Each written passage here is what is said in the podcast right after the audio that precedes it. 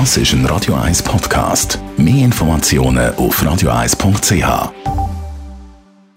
Netto, das Radio 1 Wirtschaftsmagazin für Konsumentinnen und Konsumenten, wird Ihnen präsentiert von Tracker.ch, der weltweit führende Anbieter für mobile Ortungslösungen. Mit dem Jan von Doppel. Die Schweizer Wettbewerbskommission WECO büßt internationale Grossbanken wegen Absprachen im Devisenbereich. Unter anderem gegen Barclays, Citigroup oder die Royal Bank of Scotland hat WECO Millionen Bussen ausgesprochen. Das Verfahren gegen die Schweizer CS werde ordentlich weitergeführt, heisst in einer WECO-Mitteilung, als auch CS muss mit einer Busse rechnen. Ohne Busse vorkommt UBS, weil sie den Fall angezeigt hat und so überhaupt erst bekannt gemacht hat. Unter anderem gegen ZKB sind Ermittlungen eingestellt worden. Wegen dem Handelskonflikt zwischen den USA und China könnte die Weltwirtschaftsleistung im Jahr 2020 um ein halbes Prozent zurückgehen. Das hat der Internationale Währungsfonds berechnet. Vor allem die Wirtschaft in den USA und China leidet unter den gegenseitigen Zöllen, heisst Auch der Streit zwischen Mexiko und den USA läuft weiter. Mexiko macht immer noch zu wenig gegen die illegale Einwanderung. Wenn man heute keine Lösung findet, treten die Strafzölle ab Montag in Kraft, hat Donald Trump angekündigt. Amazon macht vorwärts mit der Päckli-Auslieferung via Drohne.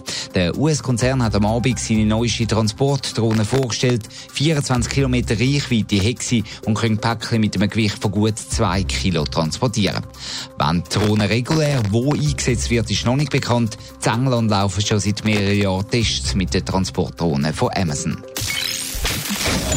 Ja, es hätte ganz grosse Fusion im Autobereich sollen werden. Der italienisch-amerikanische Konzern Fiat Chrysler hat mit den Franzosen von Renault zusammengehen. Jan von Dobbel, in der Nacht ist die Fusion aber völlig überraschend jetzt abblasen worden. Warum?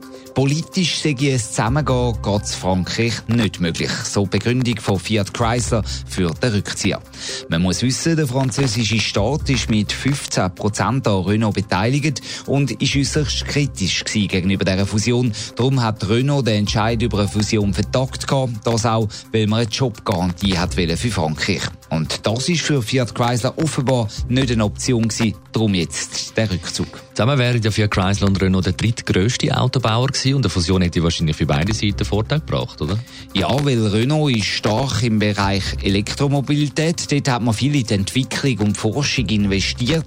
Ein Trend, wo Fiat Chrysler ein bisschen verschlafen hat und natürlich von den Franzosen hätte können profitieren. Auf der anderen Seite ist Fiat Chrysler besser aufgestellt, wenn es ums autonome Fahren geht. Ein Bereich, wo also Renault hätte können profitieren.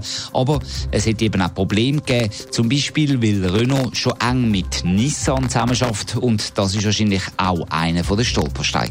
Jetzt ist die Fusion vom Tisch. Heißt das, dass beide Konzerne längerfristig alleine weitermachen?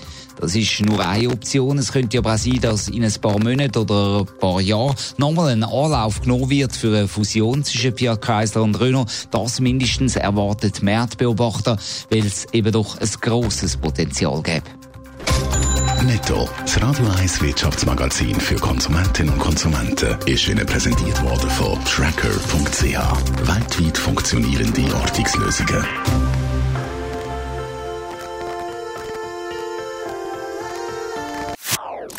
Das ist ein Radio 1 Podcast. Mehr Informationen auf radio1.ch.